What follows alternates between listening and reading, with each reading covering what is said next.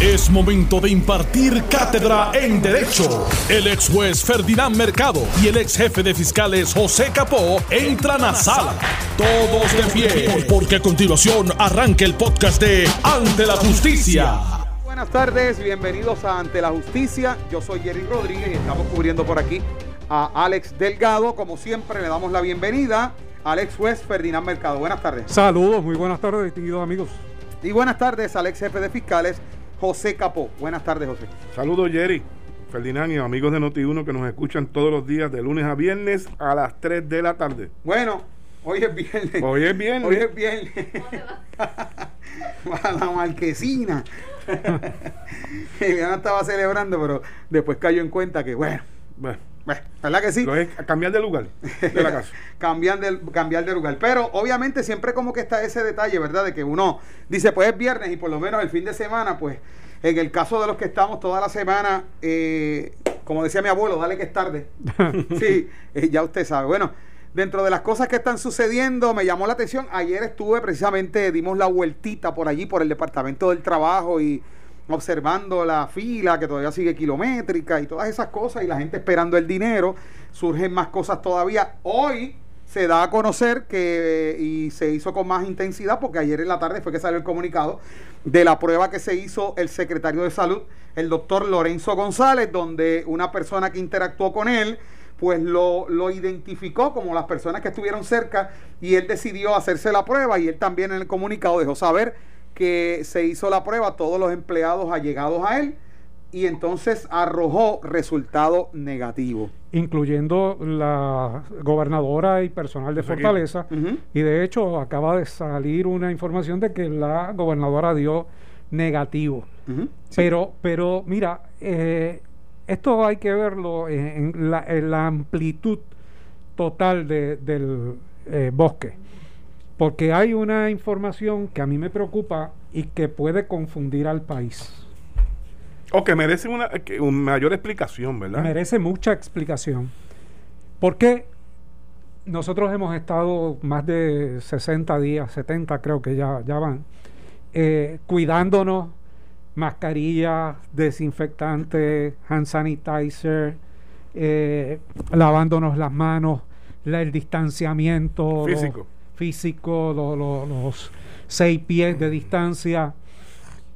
Todo esto, pues, es para no contagiarnos, para la protección, porque no hay una vacuna.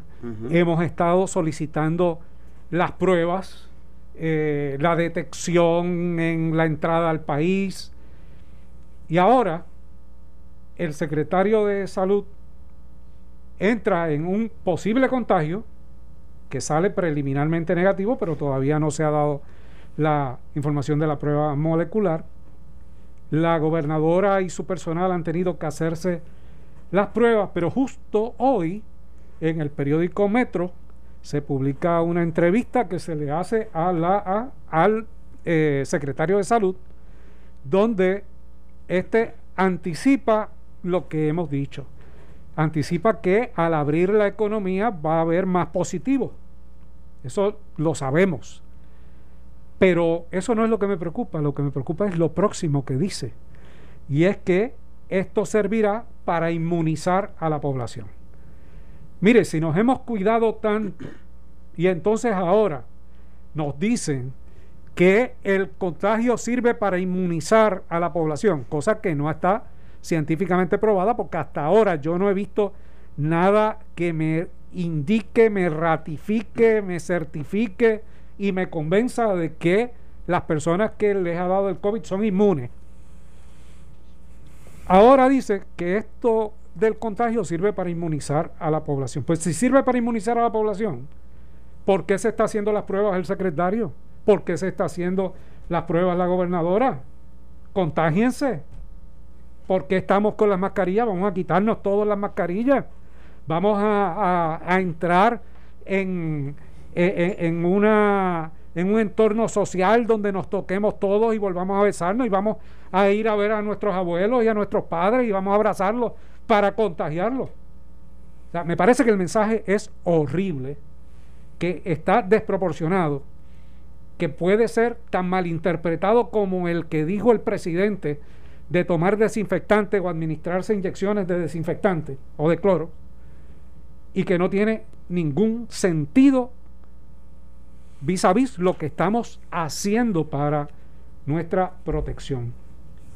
O al secretario se lo tragó la economía y está tratando de justificar, eh, independientemente de que el Task Force no ha recomendado la- las aperturas, que El- uno puede el- entender. El médico, el médico. el Task Force El médico, médico, porque el económico. que uno, que uno puede entender si la gobernadora hubiese comenzado su eh, conferencia de prensa diciendo, mire, La verdad. he recibido dos recomendaciones. El Task Force Económico me indica que abra, el Task Force eh, médico, Médico. me indica que tengo que esperar para abrir unas áreas. Sin embargo, como un acto de política pública, yo no he acogido las recomendaciones del Task Force Médico, he acogido las del Task Force Económico. por esto, por esto. por y esto, por esto. Y, dice las fenómeno.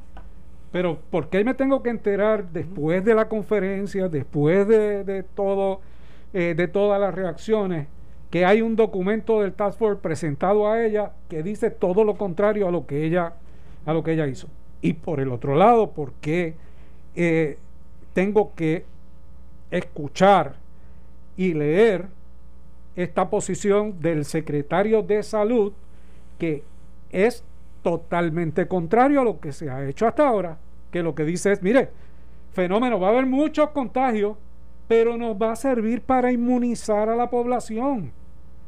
Que le diga eso a los 100 mil muertos. Todavía. José Capo, ¿qué, qué piensas de esta, Fíjate, de esta del todavía, todavía en esta situación de esta de este virus COVID-19 hay muchas much- muchas áreas que se desconocen, incluyendo por los mismos científicos. Una de ellas es precisamente en la línea que está hablando Ferdinand es si esto le puede volver a repetir a la persona. Todavía ciencia cierta no se puede decir que sí o que no porque es un virus nuevo. Está todo el mundo descubriendo comportamientos de este. ¿Por qué en unos actúa de una forma y por qué en otros actúa de otra forma? O sea, precisamente yo estoy casi seguro que esto debe tener una explicación, Ferdinand. Pero si va a ser la manifestación, aclárelo. Porque en vez de traer la información, desinforma al ciudadano y como, cuestión- como lo mismo que tú pensaste, tienen que estar miles de puertorriqueños pensando, pero espérate, ¿a qué se refiere él con estas palabras? ¿Verdad? No, Y, Hay- entonces, hay una y entonces situación. esto, Yeri, tú lo unes a la información que sale ayer de que hay una nueva modalidad de este virus que no refleja fiebre. Nosotros estamos hasta ahora en los comercios, en el aeropuerto, en todos los lugares. ¿Qué se está haciendo para detectar si tú tienes la- el, el posible contagio? el primer indicio, la El temperatura. primer indicio La que- fiebre. bueno, pero ¿qué pasa que ahora? Que es que en la nueva variante esta no se refleja fiebre, por lo tanto, tú puedes seguir utilizando el termómetro y sencillamente estás dejando pasar gente que está contagiada, que está contaminada. Pero bajo la teoría esta de que qué bueno, vamos a contagiarnos todos porque tenemos que aprender a vivir con el virus, está fenómeno. Yo lo traduzco a contágiese todo el mundo y los que sobrevivan bien y los que se murieran, pues adiós.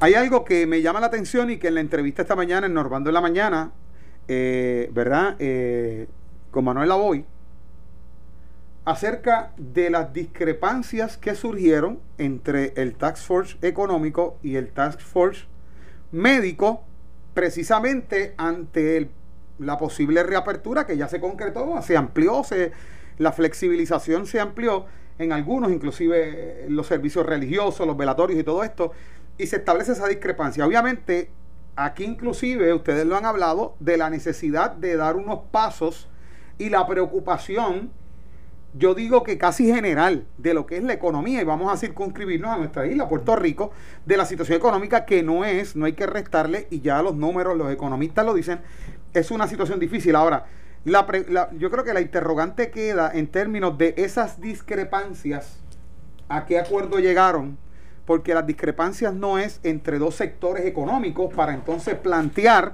modelos económicos para poder paliar o mitigar la situación. La discrepancia es entre el sector médico, que vamos a partir de la premisa que esto es una enfermedad, quienes bregan es médico, salud, y la parte económica. ¿Cuáles fueron las discrepancias y a qué acuerdos llegaron? O no llegaron acuerdos en cuanto a eso. Y lo traigo porque esto tiene ribetes con algo que vamos a tocar ahora mismo, ya mismo. Mira, yo creo que se nos ha mentido. La orden que fue firmada ayer por la noche, prácticamente, que yo se la envié, la orden dice que la, las disposiciones de ella y lo que se le comunicó al país y la apertura es por consenso. Consenso implica que tú estás de acuerdo conmigo y yo estoy de acuerdo contigo. Pero el Task Force no el médico no estuvo en la conferencia de prensa. No se ha expresado, excepto por el informe donde dice que no debe haber, no, no debía abrirse de la manera que se abrió porque no cumple, no cumple con todos los criterios, que solamente cumple con uno de los criterios, de acuerdo a su evaluación. Por lo tanto, yo creo que fue una determinación de política pública que no está avalada por el Task Force médico, que hay discrepancias, que la situación económica del país es crítica en muchos sectores, eso es real. Pero, ¿qué había que hacer si hemos llegado hasta aquí? Pues había que tomar en consideración la parte médica que hasta ahora se venía tomando en consideración y debió abrirse, pero no tanto como se ha abierto, y decir, mire, para la segunda vuelta que comienza a tal fecha, vamos a abrir estos y estos y estos otros sectores si hay un comportamiento que lo permita. Y estoy seguro que lo hubiésemos hecho un poco más eh, razonable. ¿Qué pasa? Yo he escuchado a compañeros de los medios diciendo, ay, qué bueno, este fin de semana, ya saben, vamos a hacer ejercicio a la playa. Oiga, eso no opera este fin de semana, eso es a partir del martes. A partir del mar, a partir del martes, pero, pero, pero se ha flexibilizado en la mente del país y todo el mundo empieza, eh, piensa que desde este fin de semana y desde ayer que la gobernadora lo anunció, pues todo opera más o menos eh, normal. De hecho, en la fortaleza han tenido que dedicarse hoy a, dar aclaraciones a los medios públicos del alcance realmente de esto. Y hemos escuchado de por la mañana a varios reporteros eh, eh, ampliando información aclaratoria de parte de Fortaleza. Una de ellas es esa misma. O sea, el toque de queda queda exacto como está hasta el martes que viene, ¿verdad? Que se ampliará, se amplió, pero al día de hoy sigue igual. Fíjate, Ferdinand, eh, con relación a lo que tú estabas diciendo del, del Task Force médico, parece, por más que han tratado de aplacar de que obviamente pues no hay ninguna diferencia. Que todo está bien. Lo cierto es que la única razón que yo veo para que ese documento se haya colado a la opinión pública. Se suministró, no se coló, lo, suministraron. Sí. Es un malestar. Claro. Y los pasan a la opinión pública para que vean realmente que no fue decisión.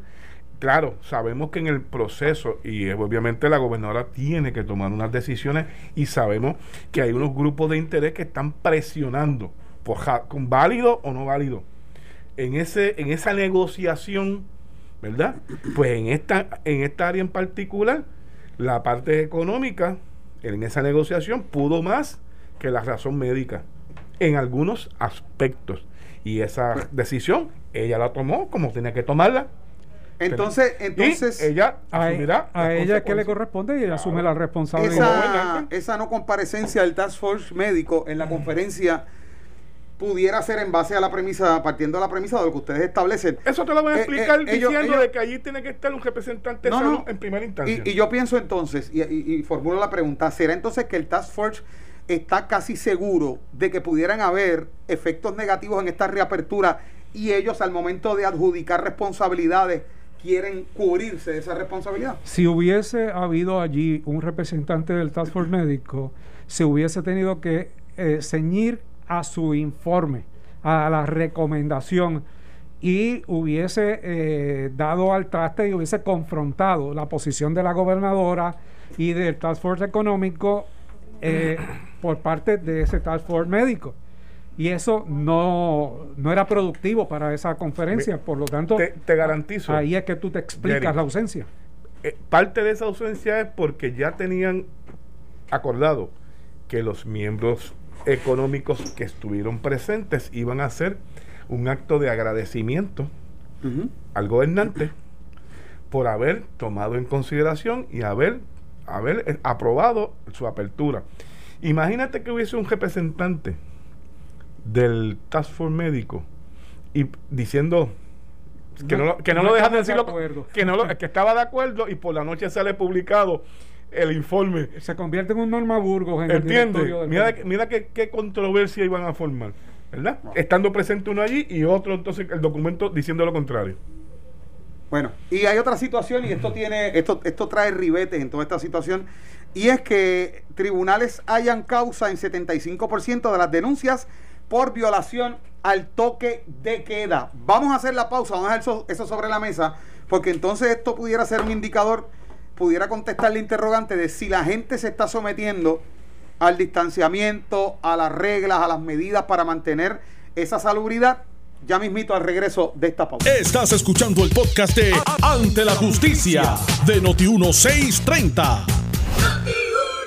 Bueno, ya estamos acá de regreso en ante la justicia el ex jefe de fiscales José Capó y el ex juez Ferdinand Mercado. Dejamos sobre la mesa eh, la información que se da a conocer acerca de que los tribunales hayan causa en un 75% de denuncias por la violación al toque de queda que pudiera representar esto. No, pero hay que seguir leyendo, Jerry, porque parece un número grande, pero hay que ver de, de ese 75 de qué cantidad de denuncias. Son exactamente de 226, 226 casos por violaciones al toque de queda. De ese total, los tribunales han encontrado causa en 173 denuncias. Eso es lo que representa el, ese 75%. Y esa radicación de esos casos representa apenas el 12% de todas las denuncias que se han emitido desde el 16 de marzo a a la fecha en que se da ese En un periodo donde se eh, emitieron muy pocas, relativamente pocas, eh, si lo comparamos con otros años. Mira, a mí me parece que eh, la mayoría de estos casos están relacionados con la violación a la orden, pero hay que ver la el tipo de intervención, la reacción del intervenido, la situación en la que, en la que se da y eh, comentábamos en ocasiones anteriores que el juez toma eso en consideración al momento en que se le, se le lleva y pues dice, bueno, vamos a ver, en esta etapa existe la cintila, existe el mínimo para la determinación de causa, pero dilucídase eso en el juicio correspondiente. Muchos de estas, muchas de estas denuncias no solamente es la denuncia por la intervención en la orden, sino que está también relacionado con eh, la resistencia al arresto. Muchas personas pues recurren a, una actitud violenta o a desobedecer la orden o a cuestionar y entonces no quieren dar la información básica, no quieren dar el nombre, no quieren dar la información y ya, ya con eso se configura, se, configura, y, te y te denuncian. Así que, que realmente estamos hablando de pocos casos, pero yo eh, decía en ocasión anterior que estábamos discutiendo esto, que eh, la mayoría, que, no sean de casos de violencia, realmente deben desestimarse o solicitarse el archivo eh, cuando se vaya a ver esto en juicio. Y deben quedar muy pocos, deben quedar muy pocos de los casos. De estos 73 denuncias, pues debe quedar muy, muy poco vivo porque la realidad es que se da en una situación donde hay una orden, donde hay mala interpretación, donde los policías eh, en muchas instancias actuaron en exceso de, su autoridad. Y, ante ese escenario, pues eh, los fiscales estoy seguro que van a evaluar esto de una manera bastante liberal y no van a forzar, porque saben que el juez tampoco va a forzar una determinación eh, eh, y una convicción en este tipo de casos. Ciertamente lo que Ferdinand señala es lo correcto. Eh, la política pública y las mismas reglas, ¿verdad? Proveen que si fuese solamente la infracción a la orden ejecutiva, esos casos se toma la información, muchas veces ni se pone bajo gesto a la persona porque no es necesario. Se toma la información y se le indica que está citado para X fecha. Y conociendo eh, del 16 de marzo para acá, sabiendo de que agencias, inclusive, pues hay medidas que, eh, que han cejado, ¿verdad? Tribunales han operado, pero de una forma limitada y inclusive hasta por, por remoto, ¿verdad? Pues se han esos casos se citan, salvo aquellos que por alguna razón en esa intervención se ha ocupado sustancia controlada, o la persona pone resistencia porque empieza a argumentar con el agente del orden público de que entiende de que no está en violación o, por el rápido ejemplo si aquel lo hace porque a mí aquel no le hace nada y a mí sí. Y llega al momento de la discusión donde la persona obviamente el, el policía para tratar de hacer su, su trabajo pide algún dato de su nombre y la persona se niega por el coraje a dar información y no sabe que automáticamente está obstruyendo la labor de la gente y automáticamente queda bajo gesto. Ese tipo de casos así, como no hay garantía, pues se conducen donde un magistrado en esa forma, ¿verdad? Fíjate que es una cantidad ínfima, eh, es un 12% del total de personas que han sido denunciadas con una citación para en su día ir ante un juez a exponer el caso. Claro, dentro de ese 12% que se ha sometido, como bien tú señalas, un número alto, se ha encontrado causa, pero obviamente porque aunque no se está entrando prácticamente en consideración de, la violación a la orden o planteamiento, sino que como está acompañado con otro delito de obstrucción, ahí lo más probable es que con el sentido de prueba encontró causa y será, como bien señala Ferdinand en el juicio, donde se harán planteamientos por cada uno de los cargos que fueron sometidos.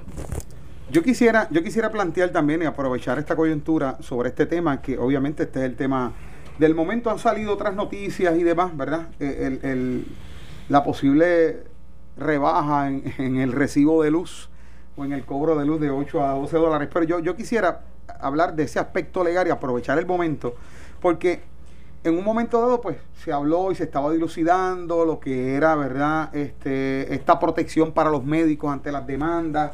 Eh, eh, sabemos que ante una situación como esta, hemos visto tan, tantas ambivalencias en este sentido. En un momento dado, esto decían que no lo compraran. La mascarilla. La mascarilla decían que no la compraran, que no tenías que comprar la mascarilla. Después sí. Eh, hemos visto cómo han dado consejos de salud, eh, han experimentado eh, medicamentos, en un principio los protocolos para atender los posibles casos que tuviesen alguna sintomatología que dijera que tal vez era, eh, era positivo al coronavirus, quejas inclusive a través de los medios, aquí recibimos muchas de personas que supuestamente en salas de emergencia de diferentes instituciones hospitalarias no los estaban atendiendo como debían, eh, quejas de que entendían que por eso la persona tal vez se había complicado porque a tiempo no pudieron identificarlo. ¿Cuándo, en qué momento se van a comenzar a ver este tipo de querella, este tipo de demanda, este tipo de alegaciones judiciales? ¿Cuándo se va a comenzar a ver esto a su juicio?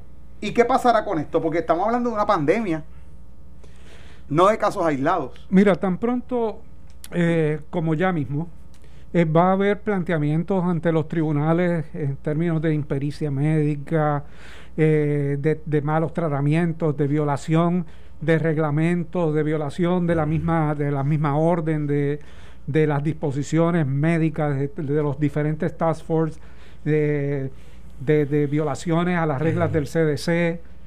Va a haber, va a haber todo ese tipo de planteamiento. yo vislumbro que no va a haber adjudicaciones de responsabilidad porque no hay todavía nada claro ante este escenario.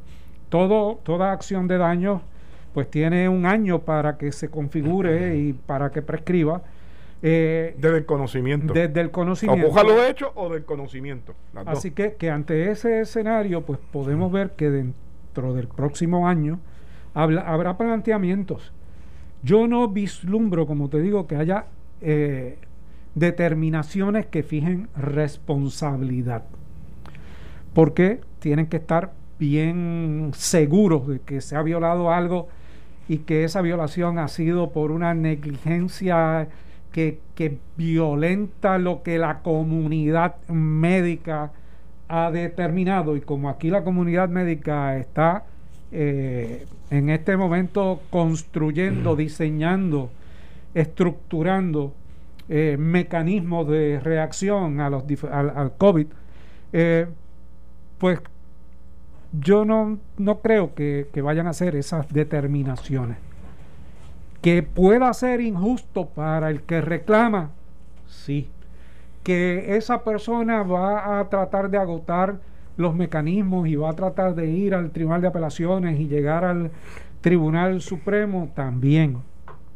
Pero la realidad es que estamos ante un escenario bastante nuevo donde nadie sabe nada donde las teorías cambian de hoy para mañana, como, como empezamos hablando en el programa, de que antes no te contagies, protégete y ahora contágiate para que te inmunice. Pues ante eso, que no, no es una determinación médica fija, sino un, una divulgación de criterios subjetivos, pues los tribunales no van a hacer una fijación de responsabilidad. Pienso lo mismo. Eh, el, el, si, si la persona sufre el daño, primero tienen que entrar en la consulta con un, abogado. La preparación de ese abogado, conociendo ya toda la, disposición legal ya aprobada, tendría que ser, como señala Ferdinand, uno un extremo, una diligencia tan y tan y tan y tan extrema.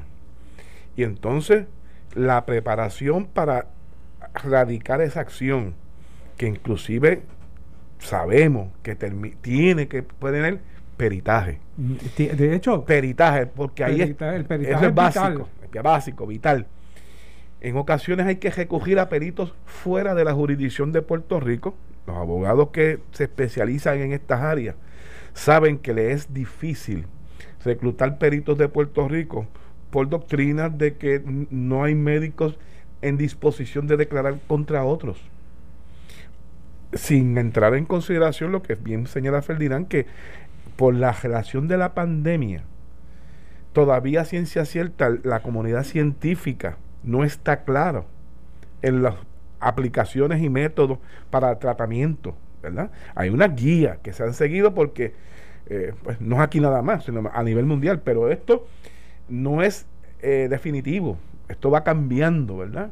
O sea que es bien cuesta arriba para una persona que quiera atribuir o reclamar daños realmente por situación de la pandemia, es bien cuesta arriba este, llevar una acción civil de esa índole. Y entonces, ¿cuál es el andamiaje o cuál es la preparación, cuál es el protocolo? Y ustedes establecerán la palabra que cabe eh, dentro de esta pregunta que voy a formular. Porque yo he visto que en ocasiones eh, ¿verdad? Eh, el FDA, Food and Drug Administration, publica la información de que el medicamento X, que lo retiran del mercado porque tiene consecuencias eh, nefastas en la salud, que provoca cáncer o lo que sea, pasa cierta cantidad de tiempo y comenzamos a ver anuncios de si usted ha sido víctima del medicamento X. De acciones de clase buscando. Llame a los abogados, tal y tal. El andamiaje detrás de eso, y quiero decir, o sea, los abogados tienen que establecer eh, un estudio, como ustedes dicen, con peritos para entonces prepararse para eso, porque en ese caso estamos hablando de un medicamento, y lo puse como ejemplo hipotético, ¿verdad? Este, como ejemplo hipotético, pero aquí estamos hablando de algo donde los casos, obviamente, a nivel mundial, y eso ya todo el mundo lo sabe, proliferan cada vez más. Pues mira, eh, lo que estás eh, indicando es mucho más fácil en términos de un medicamento, porque usualmente es que se hacen estudios y se publican y esos estudios determinan que el medicamento resulta ser perjudicial por X o Y razón. Las contraindicaciones del medicamento son más que las que, que, lo que curan. Exacto, y entonces pues ahí es que vienen las famosas acciones de clase de todos los que utilizan ese medicamento. Aquí es mucho, mucho más difícil, porque en el caso del medicamento pues hay, una, hay unos experimentos que te validan el daño que ese, eh, esa medicina te puede provocar. Aquí, pues puede haber, puede que alguien haga unos experimentos, pero no se validan. Y entonces pues tienes otro perito que dice todo lo contrario con otro estudio totalmente distinto y eh, como te digo el juez el juez que no es perito en el área científica pues no va a inclinarse a, que hay una responsabilidad si no está claro en términos de esa eh, violación. Con la situación del COVID, lo más que tú puedes utilizar son las guías del CDC que han venido cambiando, han variado, o sea, no hay, no han sido estáticas, las de la Organización Mundial de la Salud, que tampoco han sido estáticas, los diferentes procedimientos que se han estado utilizando, intentando eh, controlar la pandemia en China, en Italia, en España, en Alemania, en todos los países que no necesariamente coinciden. No necesariamente coinciden. Por ejemplo, si yo eh, tuviese hoy un caso eh, ante mí, un caso que me diga, mira, fulano murió por eh, que el Estado no, eh, no, no tomó las medidas para que no se contagiara, con toda probabilidad en la otra parte me traería las expresiones del secretario de salud y el secretario de salud de que la mejor forma es que se contagie para que se inmunice. Pues, ¿cómo tú estableces ese ese balance para determinar la responsabilidad. Mira, Jerry, en los casos como el, ejemplo que tú nos traes de los medicamentos, que la hemos visto, es algo más fácil, como señala Ferdinand, porque tenemos que recordar que cuando un producto sale ya aprobado por la FDA, hay una patente de una compañía que lo produjo y esa patente por 10 años no permite a ninguna otra compañía fabricar esa fórmula. Una vez se libera esa, esa patente de 10 años, entonces las demás compañías empiezan a hacer. Y ahí es que empiezan los experimentos, porque se flexibiliza. Y ya viene una experiencia de 10 años, o sea que se ha ido trabajando. Y fíjate que casualmente cuando vemos tus anuncios por radio o, o las redes sociales, es porque ya un grupo legalmente ha identificado una prueba y invitan al ciudadano a darle conocimiento primero y los invitan que si han tenido tomando continuidad ese producto, que se unan al pleito de clases, ¿verdad? O sea, es, como algo que en la ética de la profesión no es muy claro, pero obviamente la invitación viene acompañada porque ya hay unos casos que están allí este, erradicados, ¿verdad? Y es una invitación eh, o, más una alerta al, por el efecto que tendría sobre él al ser perjudicado y la regla permite que no lo conozcan para que, tengan conocimiento. Eh, mira hay uno famoso ahora que está corriendo que es el talco Johnson Johnson. Yo recuerdo antes el Biox el Biox una, una pastilla que se tomó para el dolor era increíble pero por años años que se, que se fue tomando y estaba la Celebrex y la Biox las dos y en un momento dado hubo un pleito de clase porque los efectos aumentaban eh, la presión de la persona, problemas cardíacos, pues en un momento dado hubo un pleito de clase contra esa compañía por los efectos secundarios de ese medicamento. Pero en el futuro se pudiera ver un pleito de clase luego que se conociera en su totalidad. En el, futuro, futuro. En, el, futuro bastante, bastante, lejano. Bueno, yo quisiera antes de irnos tocar el tema porque lo, lo planteé ahorita y lo traje, lo traje a colación. Hoy se anuncia que desde junio vamos a tener una reducción en la factura de la luz de un máximo de 8 a 12 dólares. Mira, yo, te felicito por tu credibilidad. Yo, yo eso es lo que dice la información. Yo quiero detenerte en ese, en ese aspecto. Por lo siguiente. Cuando llega lo, el efecto de cierre a nivel mundial, los, pesos de, los precios del petróleo en todo el mundo empezaron a caer. Cayeron. Cayeron hasta áreas negativas. ¿Ok? Negativas. Y todo el mundo comenzó a decir, si el petróleo bajó, ¿cuándo va a bajar la factura de la luz? Y escuché al director de la Autoridad y Acueducto de, Energía Eléctrica indicar en aquel entonces que, el, que los precios, el ajuste en la factura se tenía que mantener porque estábamos usando el petróleo que estaba almacenado en compras anteriores y que posiblemente el efecto de la baja en el petróleo se iba a empezar a reflejar en junio. En el nuevo, al comprar el nuevo combustible. este próximo junio que viene ahora. Ahora. Entonces, ahora yo escucho ahora decir que con el cambio a gas y la planta y la cosa, nos va a bajar la factura. Primero se habló de 6 dólares esta mañana, ya vamos por 12. 12 yo me eché a reír, me eché a reír, porque ¿cómo es posible que se hayan invertido, primero, la situación del petróleo? Y segundo, después de una inversión millonaria, tú vas a decir que la rebaja va a ser de 8 a 10 dólares en la factura. Esto es un chiste. Porque cualquier beneficio adicional a lo que ellos están proyectando de 6, 8, 12 dólares que se tenga, lo va a absorber la Autoridad de Energía Eléctrica y se va a quedar con él. O sea, esa es la realidad. Una inversión de capital privado de 100 millones de dólares. Sí uno esperaría una, una rebaja significativa, ¿verdad? En el cambio, que es 40, 50 dólares, que uno, dice, esto es algo realmente que valió la pena. Pero, mi hermano, esto no es esto no y, y, es como estamos y es como plantea Capó o sea que ya se había hablado de que venía una reducción para junio que venía una reducción eh, para junio aquí obviamente una de las cosas que estaba planteando Jaramillo y tuve la oportunidad de hablar con él ahorita es que él dice que Fortress es una compañía que está altamente cuestionada, que este sería un contrato altamente cuestionable, toda vez que esta compañía, pues, en un momento dado se le cuestionó.